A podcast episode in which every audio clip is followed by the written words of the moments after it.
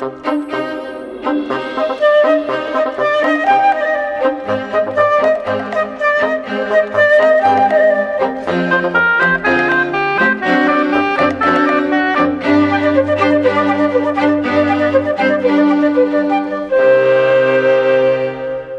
transferências laterais a que esta pergunta se refere estão ligadas à genética. Uma transferência deste tipo ocorre quando o material genético é passado de um para outro ser sem que sejam pais e filhos. A genética tem-se debruçado mais sobre a transferência vertical, mas é cada vez mais claro que as transferências horizontais de material genético são significativas.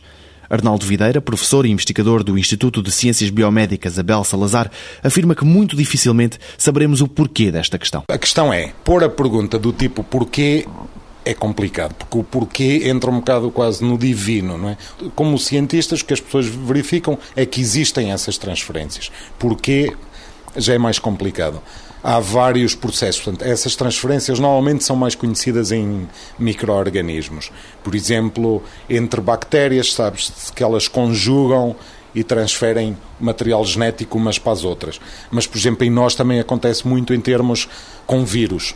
Portanto, os vírus que nos infectam muitas vezes largam material genético, tiram outro e levam para outro lado. Portanto, há muito essa transferência. Eh, e é, são esses processos, eventualmente outros, de transferência de material genético.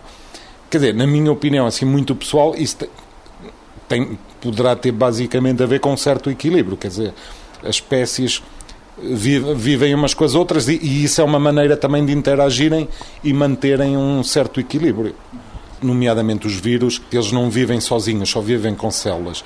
E, por exemplo, eles não têm mecanismos de reparar o DNA.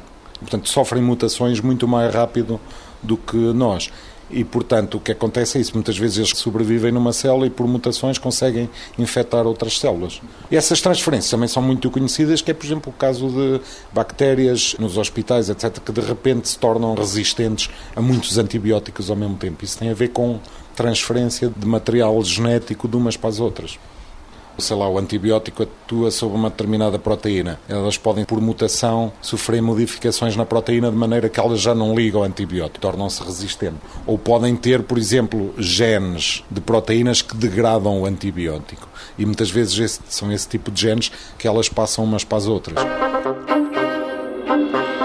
Amanhã, a cópia de componentes celulares sem se recorrer ao ADN.